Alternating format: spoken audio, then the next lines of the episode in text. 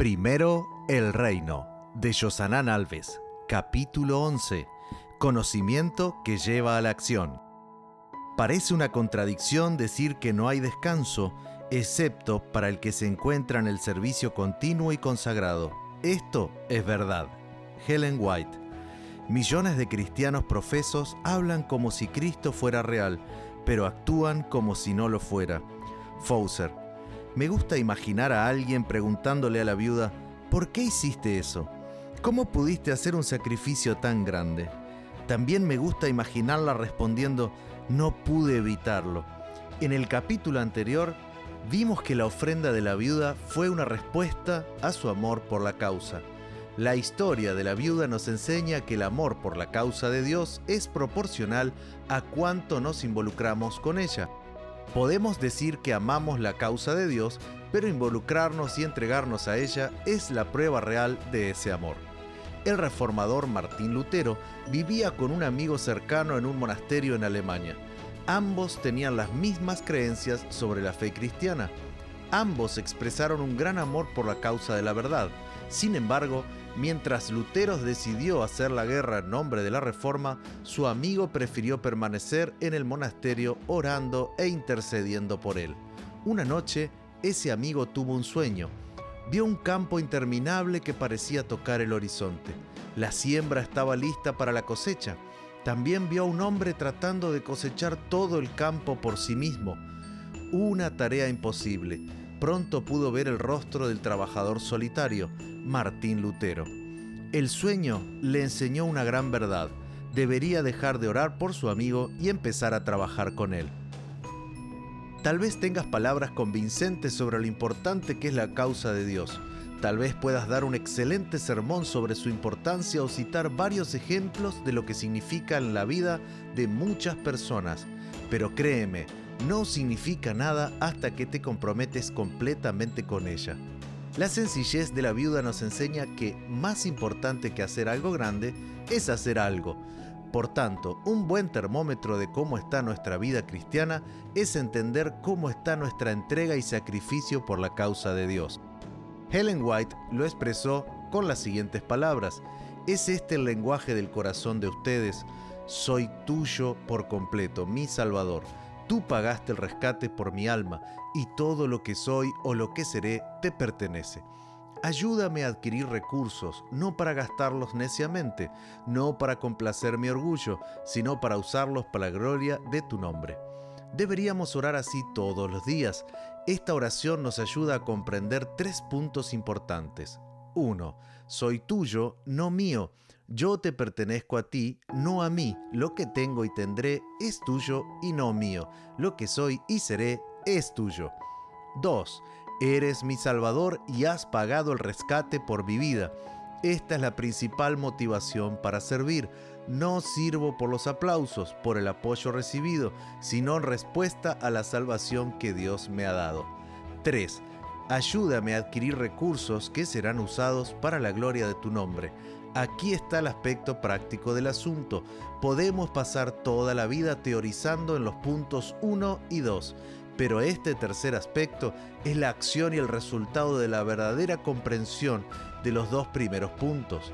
De hecho, si no hay una acción concreta, es porque realmente no entendemos lo que significa ser totalmente de Dios y haber sido salvados de la condenación. Entonces, si pregunto, ¿cuánto amas la causa de Dios? ¿Cómo responderías? La mejor manera de responder no es con palabras, sino con una vida completamente dedicada e involucrada con la obra de Dios. Necesitamos entender que esta es una prueba evidente de nuestro discipulado cristiano. Lee atentamente la siguiente cita. No existe tal cosa como una persona verdaderamente convertida que viva una vida inútil y ociosa. En otras palabras, la verdadera conversión se ve en la participación y el compromiso con la misión de Dios.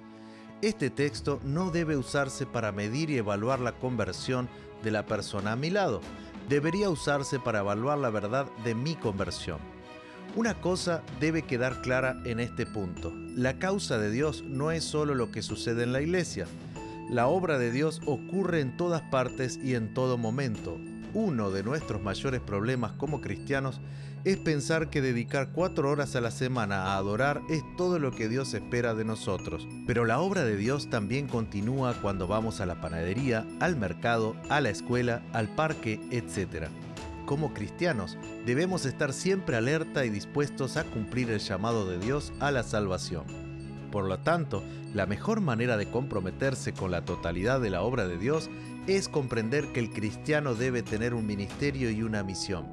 El ministerio es lo que sucede en la iglesia y la misión es lo que sucede en gran medida fuera de ella. Por supuesto, las actividades que se llevan a cabo en la iglesia también cumplen con la misión, pero debemos entender que la mayor parte de la misión se lleva a cabo a diario fuera de los muros de la iglesia. En la iglesia hay varios ministerios, tales como recepción, música, aventureros, conquistadores, jóvenes, asistencia social, predicación, etc. Todos deben participar de alguna manera con los ministerios y ayudar a mantenerlos económicamente.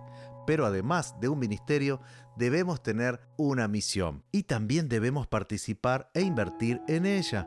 Algunos tienen la misión de distribuir libros misioneros, otros dar estudios bíblicos, otros alimentar a personas hambrientas, etc.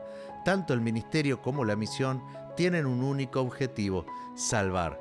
Nada de lo que hagamos debería tener otro propósito. Si cantamos, damos la bienvenida, organizamos un club de conquistadores, entregamos canastas de alimentos básicos o damos estudios bíblicos, todo debe hacerse con la clara intención de que la gente conozca y se entregue al Salvador. Quizás solo participas de un ministerio en la iglesia y el desánimo se está apoderando de tu vida espiritual. Por lo tanto, comprométete urgentemente con la misión de llegar a las personas que están fuera de la iglesia. La misión de dar la vuelta al mundo predicando el Evangelio no nos fue dada por la incapacidad del cielo para llevarla a cabo, al contrario, el cielo le iría infinitamente mejor que nosotros. La misión nos ha sido confiada porque Dios sabe que es la única forma de crecer en la gracia. ¿Te parece fuerte decir que estar involucrado en la misión es la única manera de crecer en la gracia? Entonces déjame compartirte una cita inspirada por Dios. La única forma de crecer en la gracia es estar realizando con todo interés precisamente la obra que Cristo nos ha pedido que hagamos. Unos minutos antes de escribir este capítulo, estaba estudiando la Biblia con un amigo. Es un hombre de negocios que tiene todo su tiempo ocupado en reuniones y negocios, pero cada semana reserva dos horas para que estudiemos la Biblia. Está muy interesado en conocer la verdad y la voluntad de Dios. Actualmente estoy estudiando la Biblia con otras 18 personas. Me encanta dar estudios bíblicos, pero confieso que la gente no siempre llega al bautismo al final de sus estudios. En más de una ocasión, la persona abandonó el estudio de la Biblia antes de terminarlo. Lo que quiero decir al revelar esto es que no sé qué pasará con las personas con las que estoy estudiando la Biblia, pero sí sé exactamente lo que me sucede después de cada estudio. Sé exactamente lo que siento cuando hablo del poder de la Biblia una y otra vez en mi vida. No puedo explicarlo con palabras, pero sé lo que siento cada vez que presento el estudio sobre el poder de la oración. No tengo noción de cuántas veces me emocionó dar estudio bíblico de quién es Cristo para mí. Quizás la mejor manera de explicarlo sería decir que estoy creciendo en gracia. ¿Entiendes? Esto movió la entrega de la viuda. Esto debería mover mi vida y tu vida. Comprometerse con la misión trae renovación a la vida espiritual podemos resumir este capítulo señalando las tres cosas que sucederán cuando amemos profundamente la causa de la cruz. Una, estaremos involucrados con la misión de Dios, no importa qué tipo de sacrificios implique. Dos, nuestra vida espiritual se renovará con este compromiso. 3. No importa el tamaño del sacrificio hecho por la causa de Dios, cuando miremos la cruz del Calvario y entendamos lo que allí se nos ofreció toda nuestra entrega perderá por completo su significado. Nadie puede estar orgulloso de lo que hace por la causa de Dios cuando está al pie de la cruz. Por otro lado, nadie podrá dejar de hacer todo lo posible por la causa al contemplar que Dios hizo todo lo posible al ofrecerse por nosotros en el Calvario.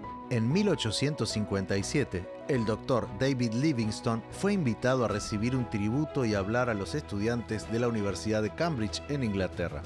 Había dejado una vida próspera en Europa para dedicarse a predicar el Evangelio en el continente africano. Cuando se paró frente a los estudiantes, era solo un hombre delgado y débil que había sido golpeado 31 veces por las terribles fiebres africanas y que tenía un brazo quebrado por haberse enfrentado a un león. En ese momento, el humilde servidor fue recibido como un héroe en toda Inglaterra. Frente a los estudiantes atentos, dijo las siguientes palabras. La gente habla del sacrificio de que yo haya pasado gran parte de mi vida en África. ¿Es un sacrificio pagar una pequeña parte de la deuda? Esa deuda que nunca podremos saldar, de la que debemos a nuestro Dios? Es sacrificio aquello que trae la bendita recompensa de la salud, el conocimiento de hacer el bien, la paz mental y la esperanza viva de un destino glorioso. Ni siquiera deberíamos pensar así. Digo enfáticamente, no es un sacrificio. Nunca hice un sacrificio. No debemos hablar de nuestros sacrificios cuando recordamos el gran sacrificio que aquel que descendió del trono de su Padre en las alturas hizo para entregarse por nosotros. La forma en que usamos el tiempo, el cuerpo y los recursos económicos es un claro testimonio de cuánto amamos la causa de Dios.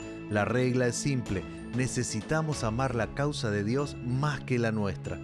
Quiero invitarte a elevar la siguiente oración. Señor, pon a alguien en mi camino hoy con quien pueda compartir tu amor y tu verdad. Creo que esta es la oración que Dios siempre responde. Haz la prueba.